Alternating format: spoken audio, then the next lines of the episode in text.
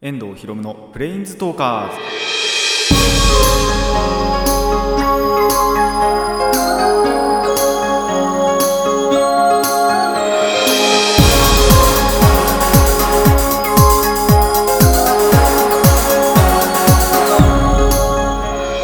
ラジオの前の皆さんこんにちは。遠藤ひろむのプレインズトーカーズパーソナリティの遠藤ひろむです。この番組はデジタルゲームよりもアナログゲーム派アニメや声優も大好きなこの僕遠藤ひろむがマジック・ザ・ギャザリングのプレインズウォーカーがいろいろな次元を旅するがごとくいろいろなジャンルの話をする番組です。いやーすっごい雨降りましたね。梅雨前のなんかすごい大きな雨っていう感じがしますけども。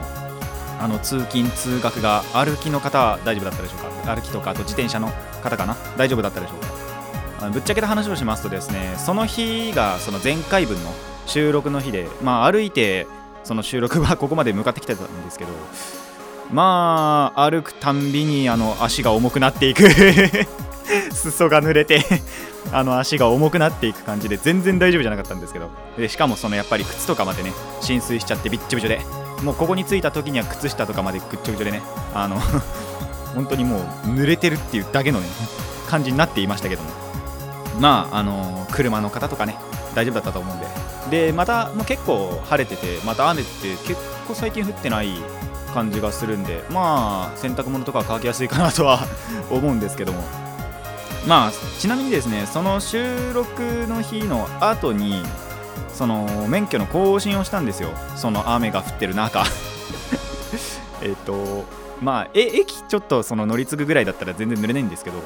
そこからまたその歩いたりするじゃないですか。そういうところでまた濡れていくと。いうところで。あでもあれかな二俣川着いた時にはもう止んでたかな？まだ止んでなかったかな。まあちょっとあんまり覚えてないんですけど。それでまあ免許の更新しに行ったんですね。したらですねあの釣り竿を持ってきてる人がいて え？ってなって。だって免許の更新に行ってるんですよ。で免朝雨降っててまさかこれから行くのか？みたいな。仮に朝やってたらよくそんな雨の中でやってたなとか思うんですけどまさかその免許の、まあ、更新所っていうんですかねそこに釣り竿をしかも結構でかかったんですけどそれを持ってくる人がいるのかとちょっと思いましたね。あのあんな雨の中で釣れたのかはたまた夕方になるかなやっぱりその免許の更新終わってからだと。あの、ぐらいになると思いますけど釣れたんですかね、まあ、気持ちは分からんでもないですよ。僕もやっぱりちょっとそういうこういう収録の後とかにやっぱカードショップとか寄りたいなっていうことあるんでまあまあ気持ちは分かりますけどそれにしても釣り竿持ってくるかみたいな。カードとかならねまだあのほらバッグとかにちょっと入れときゃいいじゃないですか。釣り竿素手で持ってますからね。でっかいのを。よくまあそんなのを持ってくる度胸があったなと思いましたけどまあ釣れたのか釣れてないのか全く赤の他人なんでね全然わかんないんですけどもあのまあ釣れてたらいいんじゃないかなと思います。それではラジオの方始めていきましょう。遠藤ひろむのプレインズトーカーズ。今回も Let's Planes Talk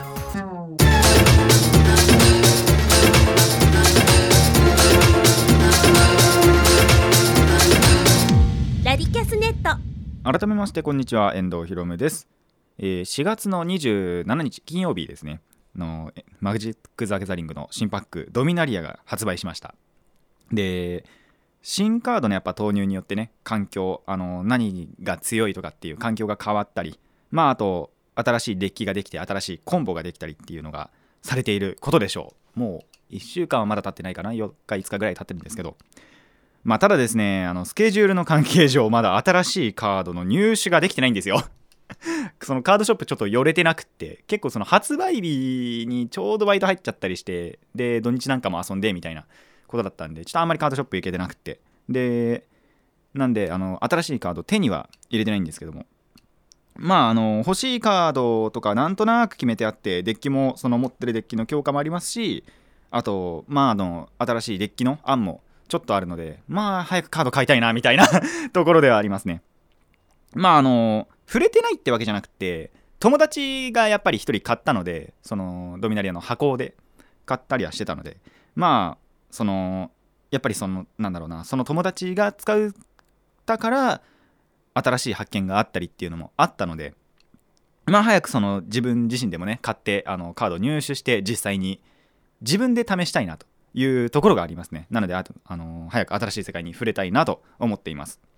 まあそんな新パック出たマジック・ザ・ギャザリングに関するお話したいなと思います。ただコーナーこちらです。ネバーギブアップさあなんで MTG の話であの失敗の話なのかという ところなんですけども。まあ言うなればですね個人の好みによる失敗かなと思っています。その新しいパックで、えっと、ベナリアシっていうカードが出たんですよ。まあそんなカードがあるんだなっていうぐらいで、あの思っといてください。でそれやっぱりそういうのって発売前にまずその効果とかがサイトとかで公開されるので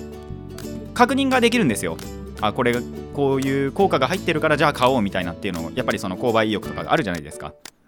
でその公開された時僕自身あんまり効果に惹かれなかったんですね。あこのカードそんな強くないなみたいな。でその公開された時は思ってたんですよ。でただその僕の友達の一人があの惹かれたらしくってあこれ強えっつったらしくって。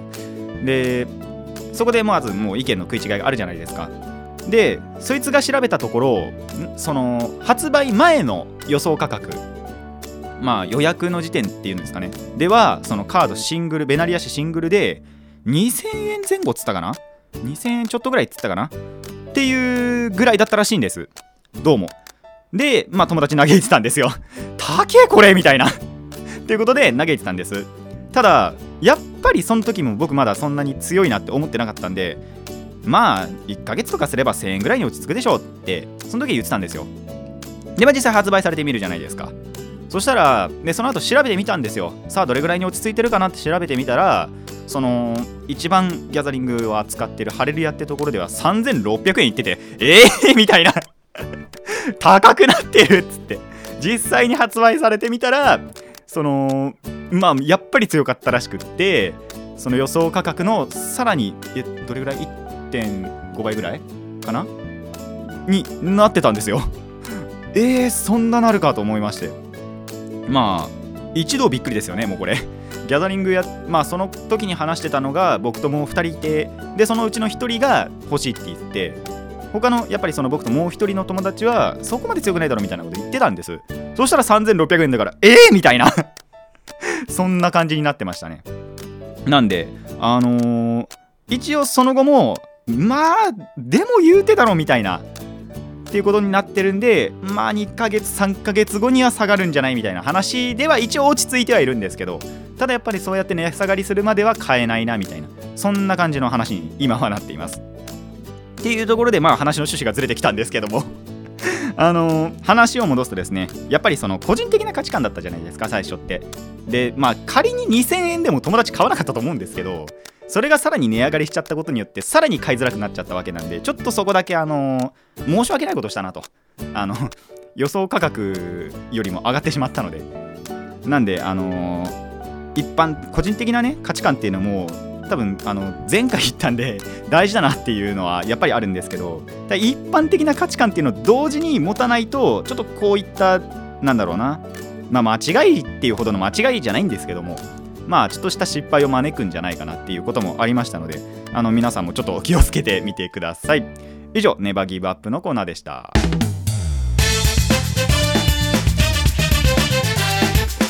遠藤ひろむのプレインズトーカーズ。続いてはこちらです。特シード。さあ久々にやってまいりました。特撮のお話のコーナーでございます。あのー、本当はね これもう2回か3回ぐらい前にはやろうかなと思ってたんですけどちょっと他の話が先行しちゃったんで あのー、そろそろここら辺で話しておきたいなと思います、えー、今回のお話はですね仮面ライダー龍騎のお話ですね。えっと、平成3作目で2002年から2003年にやっていたものです。でそれをまあ例のごとく au ビデオパスで見ることが 全部を見終えましたのでその、まあ、レビューというか報告というかあのしたいなと思います、まあ、ざっくりとした概要は13人プラスアルファぐらいの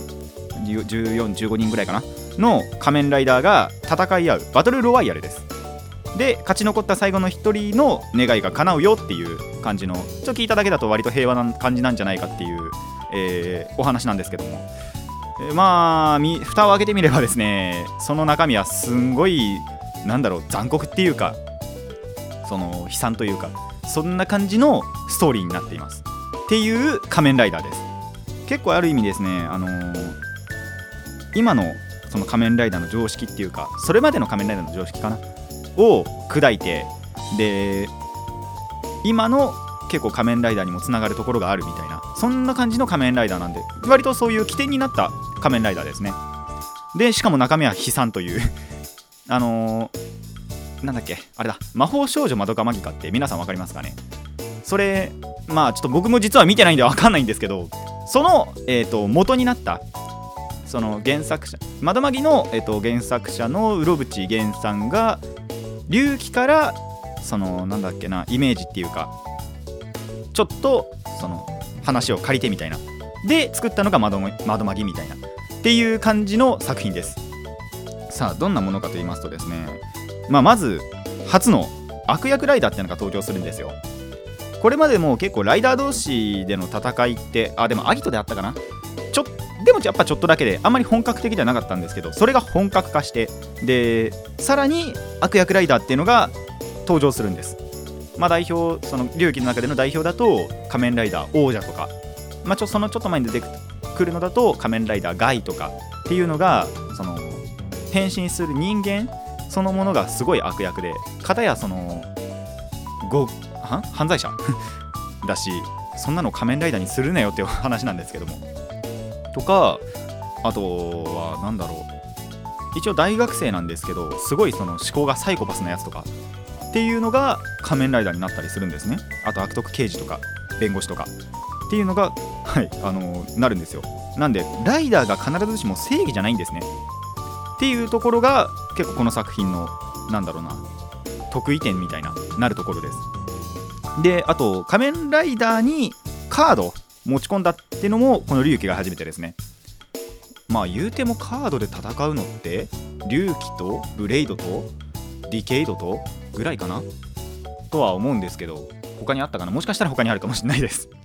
ただまあその辺がま代表でカードを使うライダーでその一番最初がやっぱ龍騎なんですよ。でそのまあ僕らがねいつもやってるみたいにそのデあデッキはあるか。カード同士で戦うんじゃなくてカードは何だろう。あくまでサポート。ソードベントっていうのをやるとその剣が出てきてで剣による攻撃ができるようになったり。あとモンスターと契約をしてるんですね。そのミラーモンスターっていう鏡の中で戦うお話なんですけど。その中鏡の中にいるモンスターと契約をするんですよ。例えばその主人公の仮面ライダー龍騎だとドラゴン型のドラグレッターっていうモンスターと契約してそのモンスターを呼び出すことができたりとかそのモンスターと一緒に、えーと、必殺技を放つことができたりとかっていうことを、まあ、ちょっとカードで行ったりするんですね。それもカードを扱ったのが初です。っていうのがこの龍騎ですね。あとですね、まあ、さっきも言ったんですけどもう子供向けじゃないですかこの仮面ライダーって大体その全シリーズ通して。あのー、子供向きとは思えないような残酷なストーリーが。こでも逆にそれが話題だったりとかっていうのがあるんですね。まあ最終回付近っていうのは特にやばいですよ。実際に見てみると分かるんですけどあんまりネタバレが好きなところじゃなくて。例えばそうですねやっぱその願いが叶うって言われるんですよね。主催者っていうか。まあ主催者かな？黒幕っていうのかな？にそれで勝ち残れば願いが叶うぞと言われるんでそれのためにやっぱり戦い合っちゃうわけですよ。で負けた方はこれほんと死ぬんですね。リアルで。なんであのー、ていうのかな？本当に鬱どんどんどんどんそのストーリーが鬱になっていったり。で中にはですねライダーバトルじゃなく死ぬやつがいるんですけど。全く関係ないところで。ただそのやっぱり死に方とかもその回を重ねている分があるから結構視聴者の方には来るみたいなっていうところがあったりします。まあ総じてですねやっぱりそのさっき最初も言ったんですけどそれまであった仮面ライダーの常識っていうのを変えた作品で、まあ、ポジティブに考えるとそれこそ今そのあるそれ隆起以降の仮面ライダーの盛り上がりの要因にはなってるんですよ。そのストーリーがちょっとこれぐらいにな鬱になってもでも盛り上がるみたいなところもあれば一応ネガティブな意見もありまして昭和ライダーとかを見てきた人とかあとそもそも昭和ライダーのあの仮面ライダー1号の藤岡弘さんなんかはそのいい声があまりないんですね。特に仮面ライダー王者に対しては。その逸話っていうか話があって仮面ライダー王者を見たその藤岡弘さんはこれで仮面ライダーでいいのかみたいなそんな話をしたらしいです。番組なのかなんかわかんないですけど。ただそれぐらいのこともありますのでまあやっぱりそのいい意見と悪い意見とあるんですよ。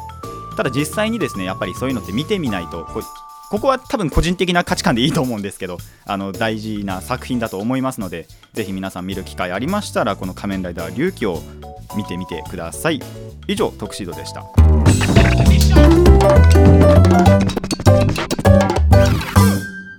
遠藤ひろむのプレインズトーカーズ。続いてはこちらです。リコーマー。まあちょっと一つ前のね 特シードとちょっとかぶっちゃうところもあると思いますが。まあこっちはその特撮じゃないところの 紹介なのでちょっとこちらのお話もしたいなと思います。前回のその収録の後大雨の中とあるラーメン屋に行ったんですよ。でそこのラーメン食べしたらもう美味しくてしょうがなくて僕の中でのラーメンランキングが更新されたというお話をしたいなと思います。皆さん煮干しラーメン、まあ、また煮干し中華そば食べたことあるでしょうか？まあそうですね。煮干しで出汁を取った結構ドロッとした感じのスープがあの特徴のラーメンなんですよ。であんまりその存在は、まあ、知ってはいたかな。でも近くになくって家の近くに。でたまたまちょっと寄ったところにあったんで、まあ、食べてみたいなっていうことあったんですね。一つ前のクールのあのラーメン大好き小泉さん見てから、まあ、いつかは食べようって思っていてでちょうど食べられる機会があったんで食べてみたんですよ。もうねめっさ美味しかったんですよ。本当に。やばいぐらい美味しくって。でまあもともとあっさりっていうよりはそのこってりしたラーメンの方が好きなタイプで僕。でなんで好きっていうのもあるんですけど結構このやっぱりそのドロッとしたスープとかあと味も、まあ、煮干しで取ってるからっていうあれではないんですけど結構香りもよくってそういうところでも本当に美味しく美味しくいただけたっていう感じのラーメンです。あのー、結構肌の出マジで食べられなかったんでこういうのいいなと思ったんですけどもともとやっぱり博多豚骨なんかが1位だったんですよ。1位タイぐらいまでには来たかなみたいな。まあ豚骨があって次にまあそうだな味噌ラーメンとかかなやっぱり普通に来るんですけどまあその味噌ラーメンの上にはさすがに来ますね。この煮干しラーメン。まあその時食べたのは煮干し中華そばですね。食べたんですけどあのー、それぐらい美味しかった。ドロッとしてて。で味もよくて結構麺に染みてて。でなおかつ香りもいいっていうそんな感じのあのラーメンなのでもしですねあの煮干しラーメンを食べれるところまあ銀ぼ確かその時ったの銀星っていうあのお店だったんですけどまあそうじゃなくてもいろんなお店があると思いますので食べれる機会ありましたら食べてみてください。そうだなあ何言おうと思ったんだっけ？何か言おうと思ったんだよな。あそうそうそうそう。これ食べたのがえっと海老名の？そのラーメンどころみたいなあるんですよ。僕全然その存在知らなくてそれ最近知ってだって映画館行っちゃうじゃないですか。ってことは絶対に階段登っちゃうんですよ。そのままその階段登らずにまっすぐ行くってことを知らなくってまさかその映画館の下にあるってことを知らなかったんです。それを最近そのちょっと教えてもらってで行ってみたらでもそこ結構美味しいラーメン美味しそうなかラーメン屋が7軒ぐらい並んでたんですよ。まあとりあえずここから食べてみようってことで煮干し食べたんですけど他にもですねいろんなところがあるのであの海老名駅に寄る際はぜひこの煮干しラーメンと同時に他のラーメンもあるのであのー、映画館の下ですね。階段登らずにまっすぐ行ってそのラーメンのところをあの行ってみるといいんじゃないかなと思います。以上リコーマーでした。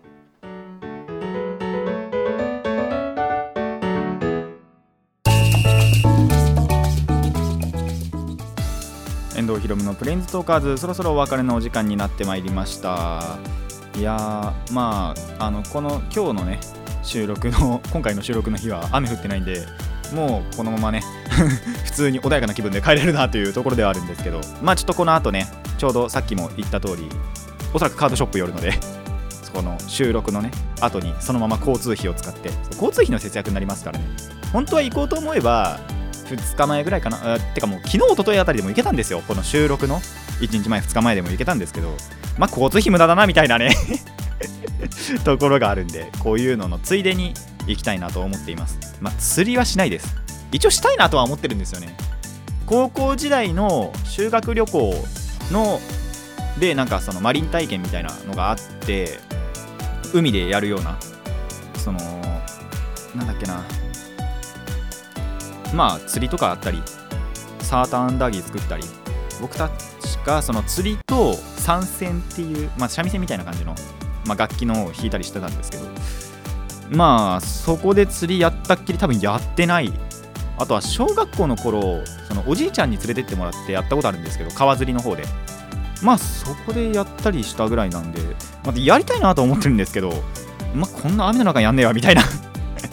ところあったりしますね。あとそうじゃなくてもさすがにね更新所に持ってこないでしょみたいな。結構引きずると思いますねこのネタは、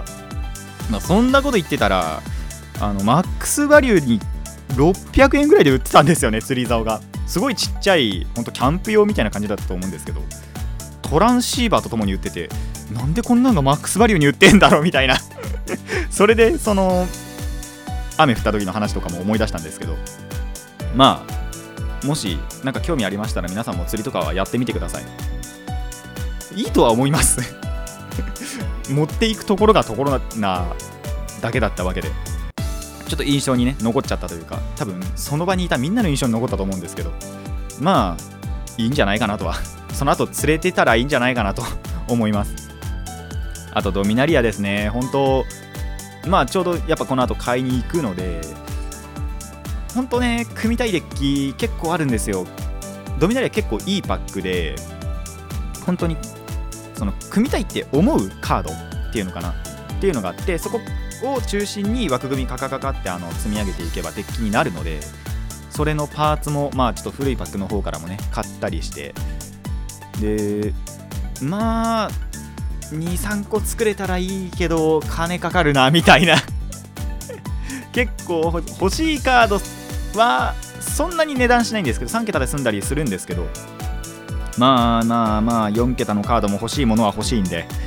それができ変えたらいいな程度。パックで当たるのが一番いいなみたいな。さっきその3600円とかって話したんですけどパックが350円なんですよ。マジックって確か。なんで1パック買ってそれ当たるとなんと10倍の元金が取れると錬金術が行えるっていう不思議なことが起こるんですけども。まあそんなことはちょっとあんまりしたいなとは思わないので。あの普通にシングルでで3桁台のやつを4枚ずつ揃えたいなとは思います。でギャザリングって面白いのがその再録っていうのがあるんですよ。たまに。古いカードってその新しいパックとかに収録されないとどんどんどんどんそのスタン落ちっていうか落ちてっちゃってあるフォその新しいフォーマットでは使えなくなってしまうんですけど最近っていうかドミナリアでえっ、ー、とラノワールのエルフっていうカードが再録したんですね。これ結構なんだろう歴史的なことっていうわけじゃないんですけども1マナのマナクリーチャーっていうのがなかったんですよ。そのラノワールのエルフとあとエルフの神秘化かな？とかを終わりにっていうのかな。何年か出てなくってでドミナリアでまた再録してこれ結構その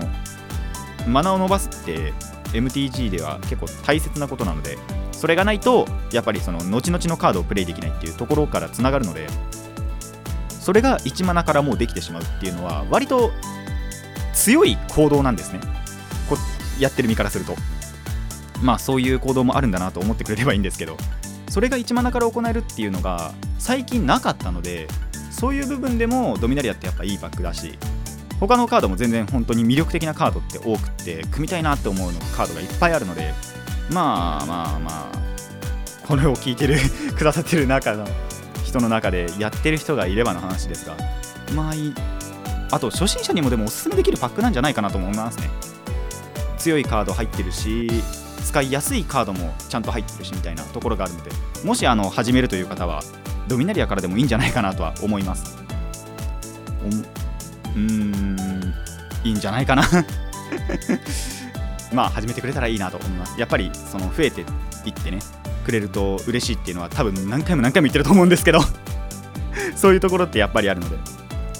まあぜひぜひあのドミナリアもちょっと注目してみてください。で